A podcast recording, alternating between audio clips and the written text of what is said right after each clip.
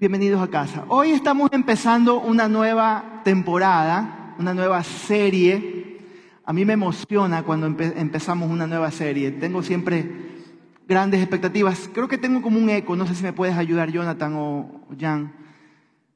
Me, da tanta alegría poder empezar una nueva serie, porque siento que cuando empezamos una nueva serie es una gran oportunidad para conocer algo nuevo, para aprender algo nuevo de la palabra de Dios, pero al mismo tiempo para poder impartirla, compartirla, porque los tesoros bíblicos, mis hermanos, no son solamente, son importantes que los guardemos en el corazón y que sean un sello en nuestra vida, ¿no? Pero cuando se convierten en un sello, también deben ser compartidos impartidos. No podemos quedarnos con las cosas hermosas. Tenemos que, las cosas hermosas del Señor hay que impartirlas, ¿no? Como esos buenos sembradores que van echando, ¿qué cosa? ¿Qué cosa? La semilla, la semilla en los campos, ¿no? Depende de cada campo, de cada tierra, cómo va a germinar. Pero nosotros como sembradores tenemos la responsabilidad de simplemente sembrar. Ay, es que a mí nadie, nadie me hace caso, pastor, nadie se convierte. Eso no es su problema. Ese es el problema de Dios. Usted lo que hace es regar la semilla. Amén. Entonces, por eso me emociona empezar una serie, porque yo sé que cuando, cuando usted la recibe, yo sé que usted lo va a compartir o espero que sea así, o ese es mi anhelo, ese es mi sueño, no, creo, no quiero que sea una utopía. ¿Qué es una utopía? Es un cuento de hadas. No quiero que sea un cuento de hadas, quiero que sea realidad, que nosotros sigamos de generación en generación. Primero nuestros hijos, como lo aprendimos en el Shema. ¿A quiénes les gustó el Shema? La serie El Shema. Fue buena, ¿no? Fue buenísima. Muchos aquí se aprendieron la palabra, ¿no? Y no debemos pastor, ya pasamos el Shema, otra serie, ya no hay que seguir aprendiéndonos la palabra ni memorizando. Es un error pensar así. La idea es que desde el Shema en adelante nos aprendamos, nos memoricemos la palabra del Señor. Entonces vamos a hacer algunos ejercicios durante estas próximas semanas. En algunos momentos vamos a reunirnos en grupo para contestar algunas preguntas, para hacer grupos pequeños ¿no? y compartir entre nosotros. Vamos a hacer algo súper chévere durante estas próximas semanas para aprender de la mejor manera y conectarnos en comunidad a través de la palabra de Dios. ¿Estamos de acuerdo? Amén. Así que bienvenidos esta mañana a nuestra serie. Mandé un videíto esta semana, yo creo que la mayoría lo vio o algunos lo vieron, invitándoles para ser parte, para que usted se meta en esta serie. A esta serie le he llamado los tiempos finales o los eventos, los eventos finales. y a veces como que nos da miedo escuchar estas cosas, pero realmente no nos debe dar miedo. No nos debe dar miedo, ¿no? ¿Qué quiero hacer con esta serie, mis queridos amigos, hermanos, líderes que están también aquí? Quiero adoctrinarles o quiero compartir la doctrina del Señor a los cristianos de Centro Cristiano de Manta y todos los que se conectan sobre nuestro futuro. El estudio de los acontecimientos finales. De hecho, hay una rama de la teología que se llama escatología, ¿no? Y, y yo sé que pueden asustarnos estas palabras, porque queremos vivir para siempre. y queremos ver días mejores y queremos que este mundo sea como los cuentos de Disney, ¿no? Y vivieron felices para siempre y vivir en este mundo que muchas veces estamos como muy aferrados a este mundo. Y como que nos asustan, pastor, ¿por qué mejor no, predicaste sobre cómo prosperar? ¿Cómo que nos vaya mejor en la vida? ¿Por qué no predicas mejor de eso, pastor? ¿No? Y, como que a veces nos asustan estas cosas, ¿no? Pero necesitamos saber de este futuro. Tú y yo necesitamos saber sobre nuestro destino, sobre qué son las cosas que vienen por delante. Número dos, yo quiero que a través de esto, y, el punto uno me lleva al punto dos, quiero llenarte de esperanza sobre tu futuro, ¿no? Muchos cristianos andan sin esperanza en, este, este, en esta vida, hermanos. Hay muchos que no tienen esperanza. Y normalmente los que se asustan cuando empezamos a hablar sobre estos temas son los que no tienen esperanza. Son los que no tienen, no saben claro cuál es su destino final. ¿Por qué? Porque tal vez no lo saben, hermanos. Porque tal vez vinimos a Cristo, conocimos al Señor, tal vez estás tiernito en el Señor y todavía no te ha tocado esa clase. O tal vez tienes años en el Señor y aún no lo sabes. Y tú dices, ¿qué? ¿De qué me estás hablando, pastor? Yo no sabía sobre esto. Algunos no lo saben, otros lo conocen mal porque se lo enseñaron mal y están totalmente confundidos, ¿no? Pero hay otras personas que lo conocen, que saben, saben de escatología, saben del destino final, saben del futuro, saben lo que va a pasar, pero no se sienten incluidos dentro de ese plan perfecto. Hay mucha gente que vive así, que dice, yo me sé toda la escatología, pastor, pero su conciencia los hace sentirse excluidos. Porque hay mucha gente que vive así, déjenme sacarme estas llaves que me están molestando. Hay mucha gente que se siente así. Y hay mucha gente estudiosa de la palabra de Dios. Pero como saben cómo es su conducta, su vida, cómo viven, entonces entienden claramente, yo no soy parte, no estoy incluido dentro de ese destino. Entonces, hermanos, yo quiero hoy desde hoy, por las próximas semanas, no sé cuántas semanas, sí, sí va a ser antes de Navidad, no se preocupe, ¿no?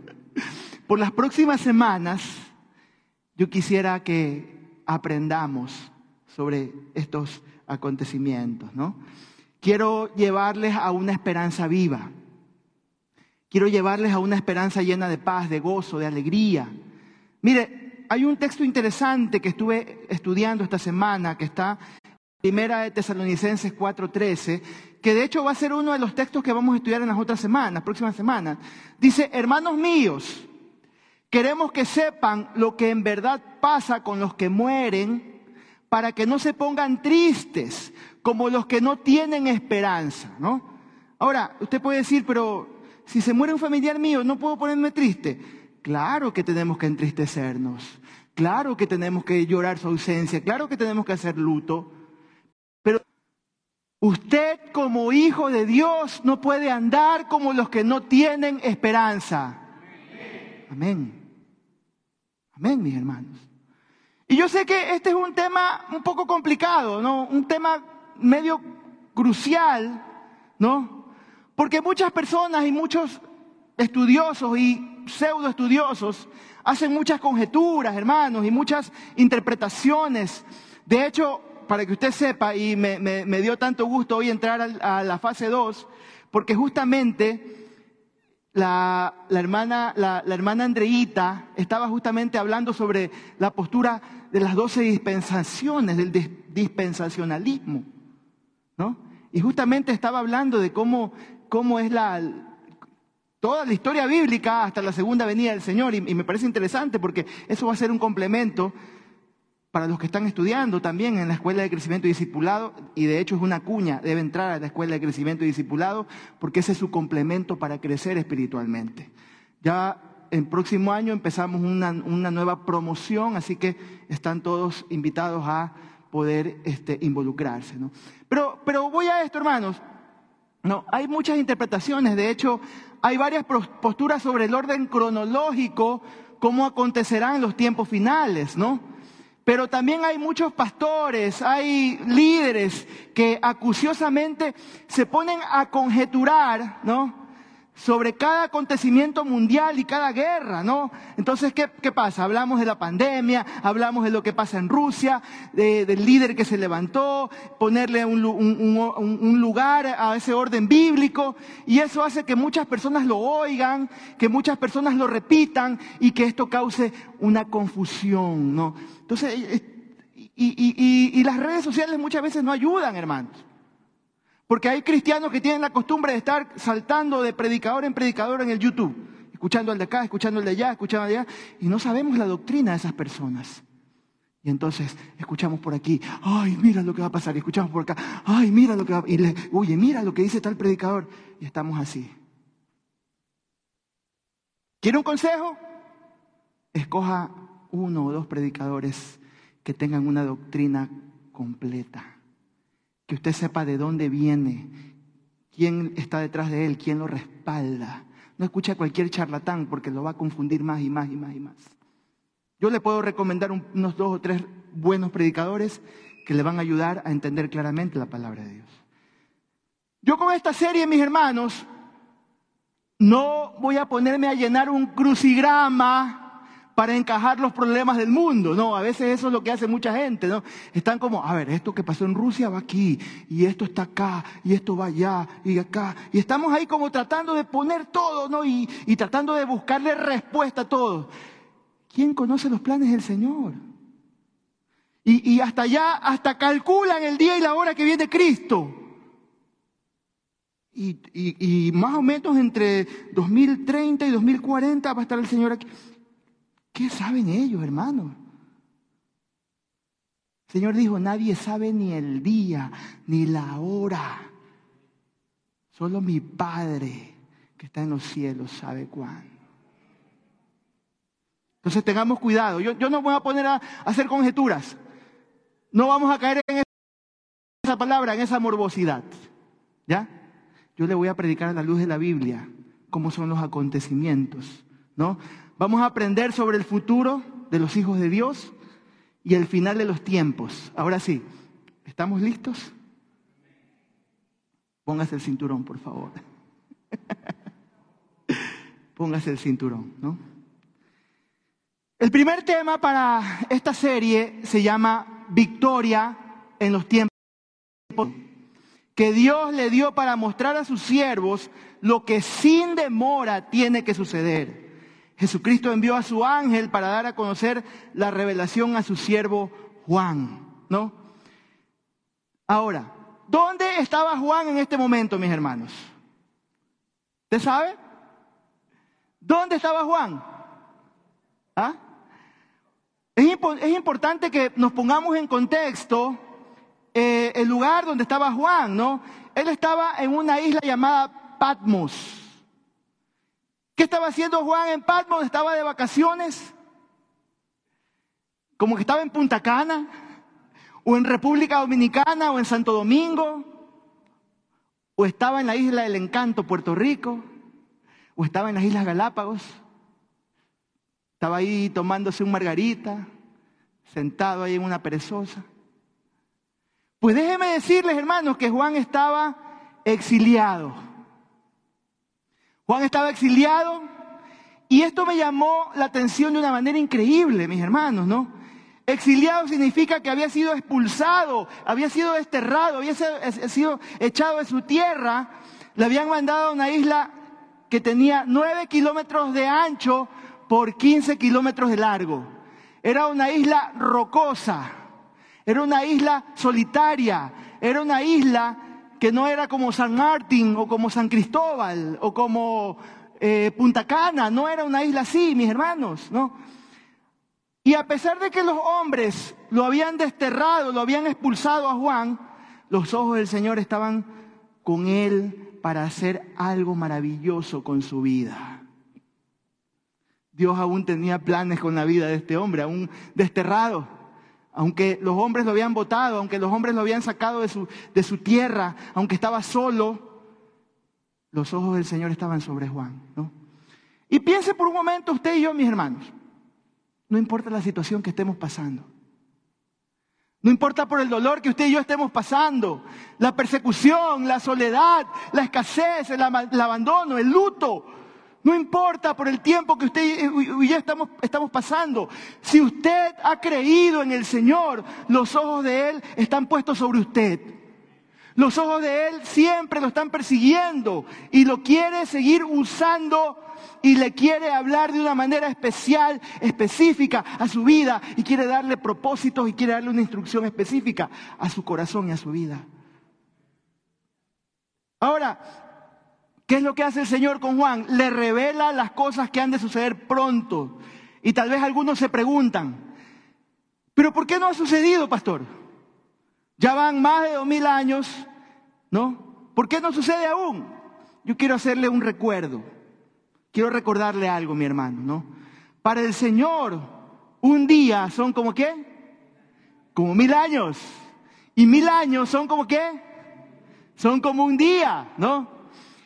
Entonces, el Señor es dueño del tiempo, Él trasciende en el tiempo. Pero por otro lado, también recuerde que uno de los atributos de nuestro Señor es que su gran amor. ¿Cuál es uno de los atributos del Señor? Su gran amor, ¿no? No, entonces Él está esperando que más y más y más personas se vuelvan a Él antes de Él volver. Él tiene paciencia, no queriendo que ninguno perezca, dice Pedro, sino que todos vuelvan, todos, todos, de toda lengua, tribu, nación, vuelvan al arrepentimiento. Eso es lo que quiere el Señor. Entonces, por eso que aún no ha, no ha sucedido, ¿no? No tenga esa promesa como que es una mentira, esa que se va a cumplir, porque el Señor cumple sus promesas. Él cumple todas sus promesas. Versículo 2 dice, quien por su parte da fe de la verdad, escribiendo todo lo que vio, la palabra de Dios y el testimonio de, de, Jesucristo. ¿Qué es lo que hace el Señor con Juan? Le da una revelación, le entrega una profecía, le entrega una palabra profética, ¿no? Y estaba huido. Y el Señor le habla a través de una zarza, un árbol que estaba extinguiéndose de fuego y no se quemaba, no se quemaba, ¿no? Cuando Elías estaba exiliado, mis hermanos, Dios le habló a Elías. Elías estaba huido después de haber hecho cosas maravillosas, haber hecho que descienda fuego del cielo. La mujer del rey lo amenaza y él sale exiliado, sale huido. Y ahí todo que quería morirse, mátame Señor porque no soy mejor que ninguno de mis padres, etcétera, etcétera. El Señor le habla. ¿Y sabe cómo le habla? Le habla a través de un silbido apacible, un viento apacible.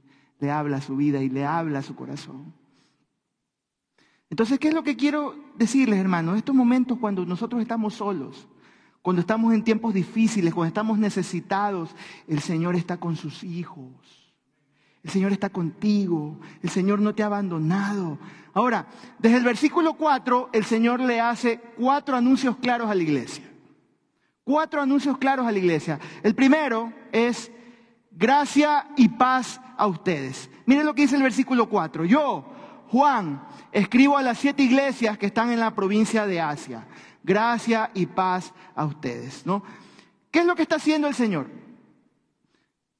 Juan, a través de lo que Dios le dijo, lo que el Señor Jesucristo le revela, Él está escribiendo a las siete iglesias que están en Asia. Asia era una región en aquel entonces donde se habían levantado iglesias. Pablo había sido uno de los protagonistas o quien había ido haciendo viajes misioneros y había ido levantando iglesias. Y entonces Juan, unos años después, estando exiliado, en la isla de Pafos, de Patmos, Dios le habla y le dice, escribe a las siete iglesias. Pero cuando Juan está escribiendo a las siete iglesias, él está escribiendo a la iglesia universal de Jesucristo.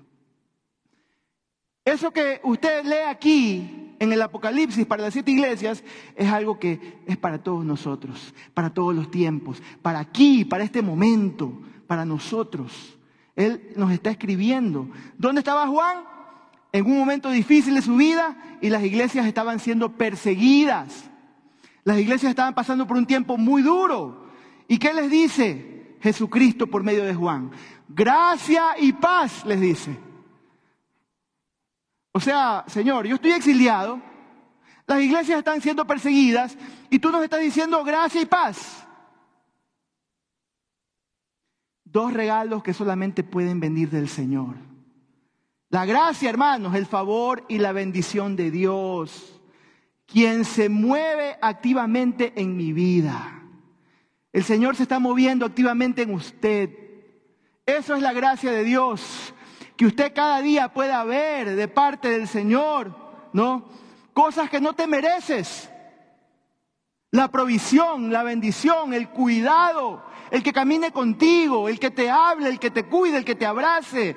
Él te da las provisiones físicas y espirituales. Pero por otro lado, la paz es esa tranquilidad, es ese sosiego, ese gozo, esa confianza, hermanos, esa esperanza sobrenatural dentro de nuestro ser. A pesar de las tormentas que usted y yo podemos pasar, tenemos paz en nuestra vida. Y el versículo 4 dice, de parte de aquel que es, que era y que ha de venir, y de parte de los siete espíritus que están delante de su trono. ¿Para quiénes era este mensaje? Era para las siete iglesias, recordemos, ¿no? ¿No? Que representa eterno. Y les está diciendo gracia y paz a ustedes. ¿Y sabe qué? La gracia y la paz vienen del Espíritu Santo. Y lo menciona aquí. ¿no? Lo menciona en la parte final del texto. ¿Qué dice la, parte final del texto? Dice, y de parte de los siete espíritus que están delante de su trono. ¿A qué se refiere con esto de los siete espíritus? Aquí tal vez nos podemos empezar a confundir. Pastor, ¿qué son los siete espíritus? Los siete espíritus, o lo que dice ahí Juan, está representando al Espíritu Santo séptuple. ¿Qué, qué simboliza el número siete? ¿Usted recuerda? El número siete representa perfección, representa plenitud. Entonces está diciendo, de ese Espíritu Santo perfecto que tiene infinidad de maneras de obrar en el ser humano. Eso es lo que está diciendo con cuando dice los siete espíritus. ¿no? El Espíritu Santo que está en usted, ese es el que le lo llena. ¿De qué cosa? De gracia, lo llena de paz. ¿Cuántos dicen amén a eso? El Espíritu Santo. Así que no se confunda, ¿no? No se confunda, ¿no? Hermano querido, cuando yo busco esa presencia del Espíritu Santo en mi vida, yo voy a disfrutar de la gracia, voy a disfrutar de la paz que viene de Jesucristo. ¿Cuál es el segundo anuncio? Jesucristo es el gran Salvador y el gran Redentor. ¿Quién necesita un Salvador? Levánteme la mano. ¿Quiénes necesitan un Salvador aquí? Amén. Qué bueno. Todos necesitamos un Salvador, pero especialmente el que está perdido. El que está perdido, ¿no? Yo no sé si usted alguna vez ha pedido, ¿quién me puede ayudar, no? ¿Quién podrá ayudarme, no? Dice una serie, ¿no? De años atrás, ¿no? Y llegaba, yo. Ahora, ¿quién podrá defenderme? Y llegaba el chapulín y las antenitas y se le movía. Yo, yo sé que me, está imaginando a mí con traje rojo ahí, con, la panza ahí de chapulín, con los zapatos Converse. Y, y muchas veces nosotros estamos así buscando un Salvador. Buscando un Salvador. ¿Quién me puede ayudar? ¿Quién me puede salvar? ¿Quién me puede dar dirección en este momento? A veces confiamos en qué? En el teléfono. Nuestro primer salvador, el teléfono. Porque el cel es el, gran, nuestro gran salvador para muchas cosas, ¿no? En el celular tenemos ahí ya nuestro equipo de sonido de los 80, la, gran computadora, la impresora, bueno, todo lo, lo, tecnológico lo tienes ya solamente en dónde? En un dispositivo pequeño. Entonces, creemos que es nuestro gran salvador. Y ponemos nuestra confianza en Él. Pero ¿qué tal cuando falla o cuando no tienes megas o saldo? ¿Qué va a pasar? ¿Qué pasó con ese Salvador? Estamos fritos, ¿no? Estaba yo regresando hace un par de meses de, de, de Quito para Guayaquil, mi mamá estaba acá y andábamos pues paseando, estaba yo de vacaciones. Y créanme lo que hasta el día de hoy sé cómo salir de Quito. Cuando, cuando voy manejando, obviamente. Entonces, ¿qué hice? El GPS, el Waze, pum, pum, pum, ya. ¿Cómo llegar al LOAC? Porque ya llego al LOAC y yo ya sé cómo salir. Ya, ya uno ya sabe, ya usted sabe. Al LOAC, Santo Domingo, ya voy aquí. Pero pongo, estaba en el valle, en la casa de los tíos, unos tíos míos también pastores, y pongo, y ese bendito teléfono, ese GPS, me empezó a llevar por otro lado que yo no sabía por dónde era. Y mis hermanas me ponían más tenso, porque eh, mis hermanas, pero Eduardo, ¿qué es aquí? Ah, tú que nos llevas, ¿por qué no preguntas? Obviamente, tú confías en el, en el teléfono, pues. Y los hombres a veces somos un poco tercos, hay que reconocer eso. Y sigue dándole, no, vamos a llegar, vamos a llegar. Cuando me di cuenta dije, eran, eran como dos horas después. Para vergüenza lo digo. Tuve que apagar esa vaina, bajar el... Señor, por favor, ¿me puede decir cómo llegar a Loac? ¡Uh! Usted está lejísimo. Usted tiene una hora de camino hasta Loac todavía. Y muchas veces somos así, mis hermanos. Ponemos nuestra confianza en, salvadores falsos. Lo que está diciendo este anuncio es que solamente hay un Salvador y que solo hay un Redentor, que es Jesucristo, el Señor.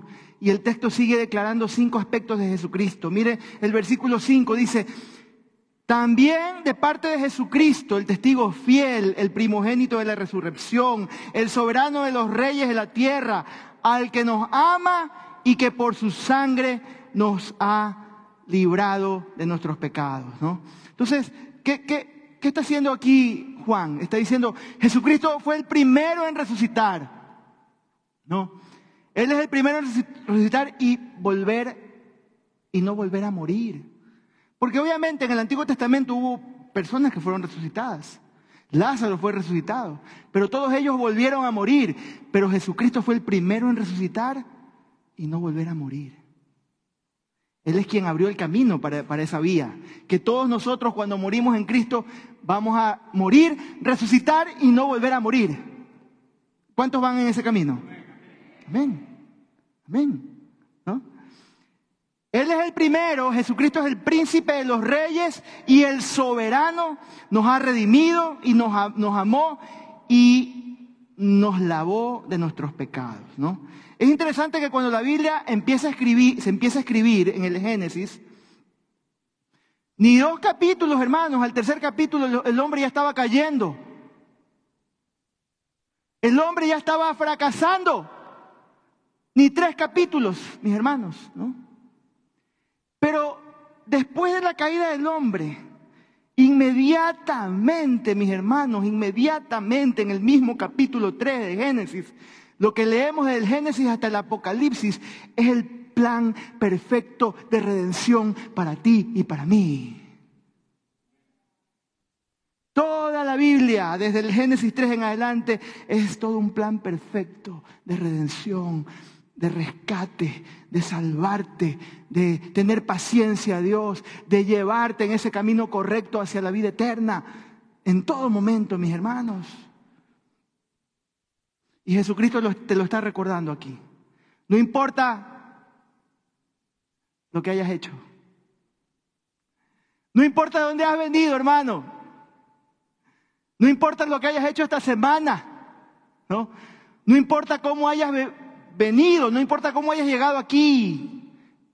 Estoy con la idea de poner ahí arriba un letrero que diga solo para imperfectos, ahí en la entrada. No importa cómo hayas llegado, mi hermano, no. Él nos quiere hacer nuevas personas.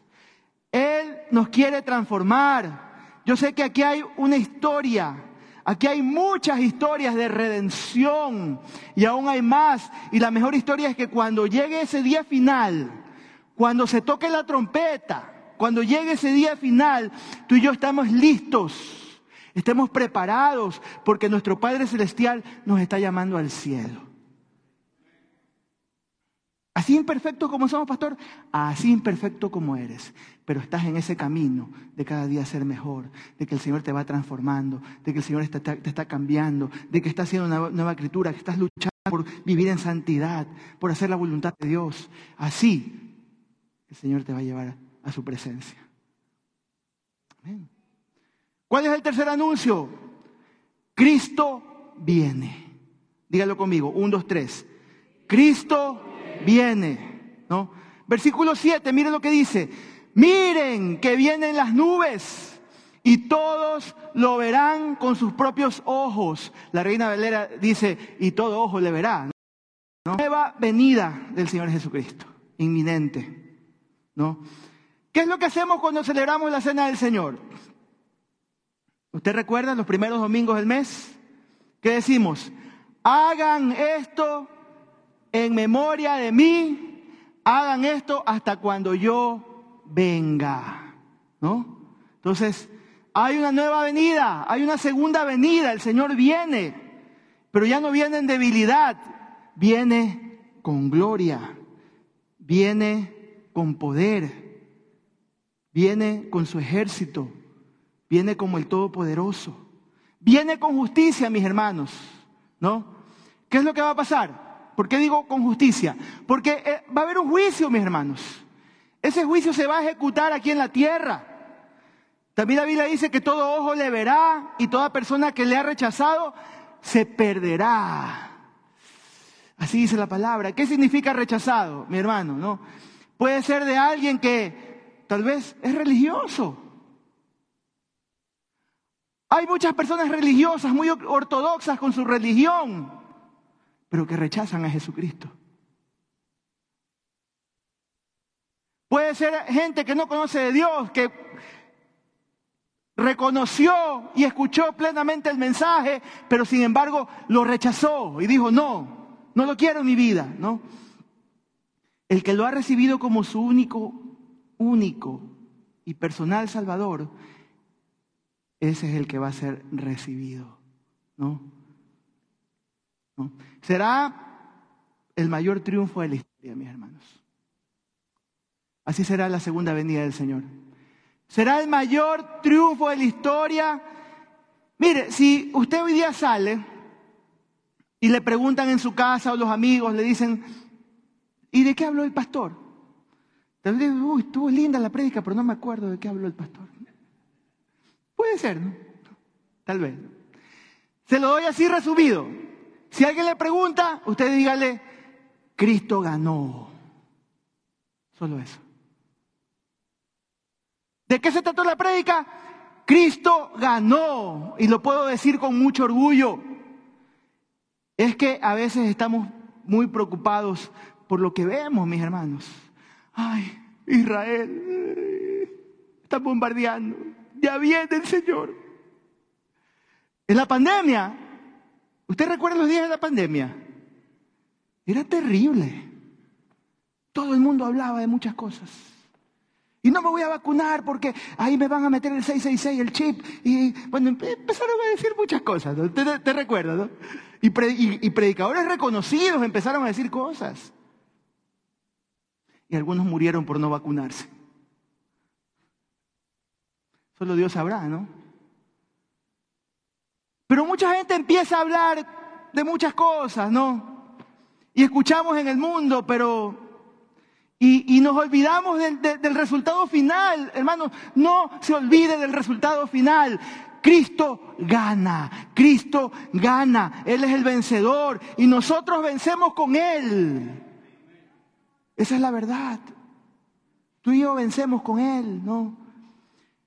¿Qué pasa con los hijos de Dios en ese juicio? se lo voy a decir resumido y claro.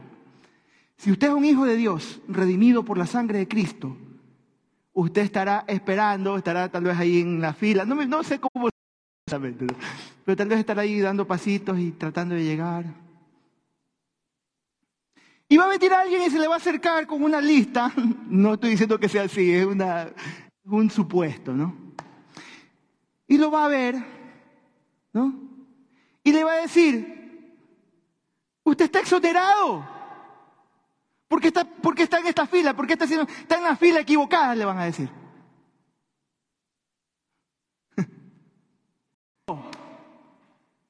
¿Qué va a pasar?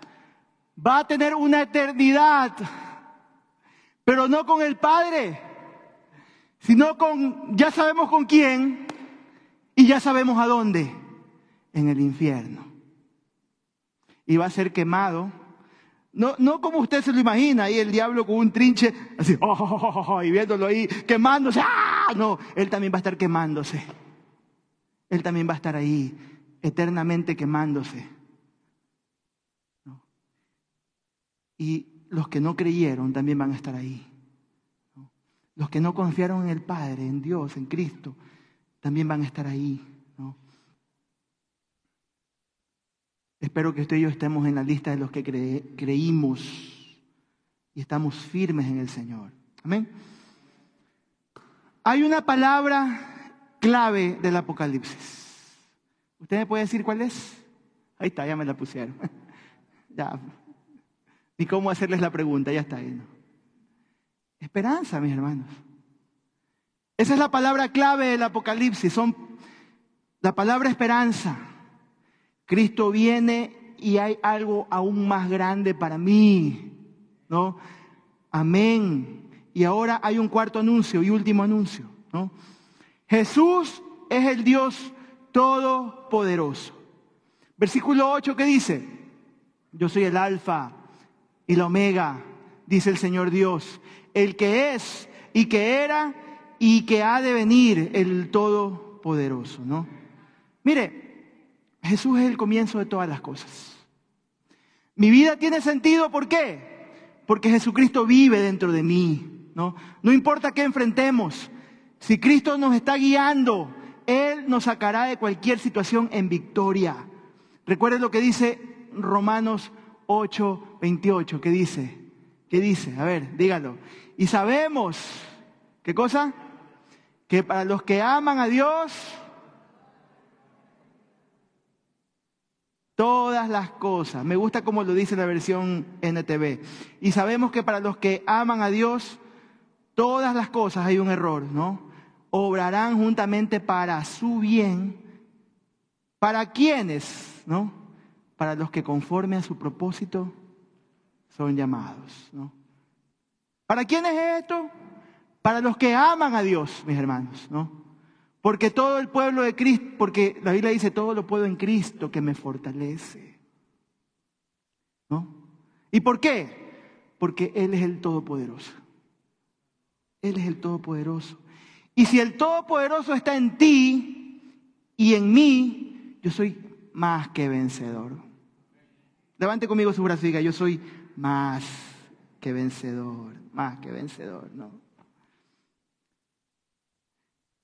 Después de, este, de, este, de estos cuatro anuncios, a ver, ¿cuáles son esos cuatro anuncios para que los recordemos? A ver, ayúdeme. Número uno,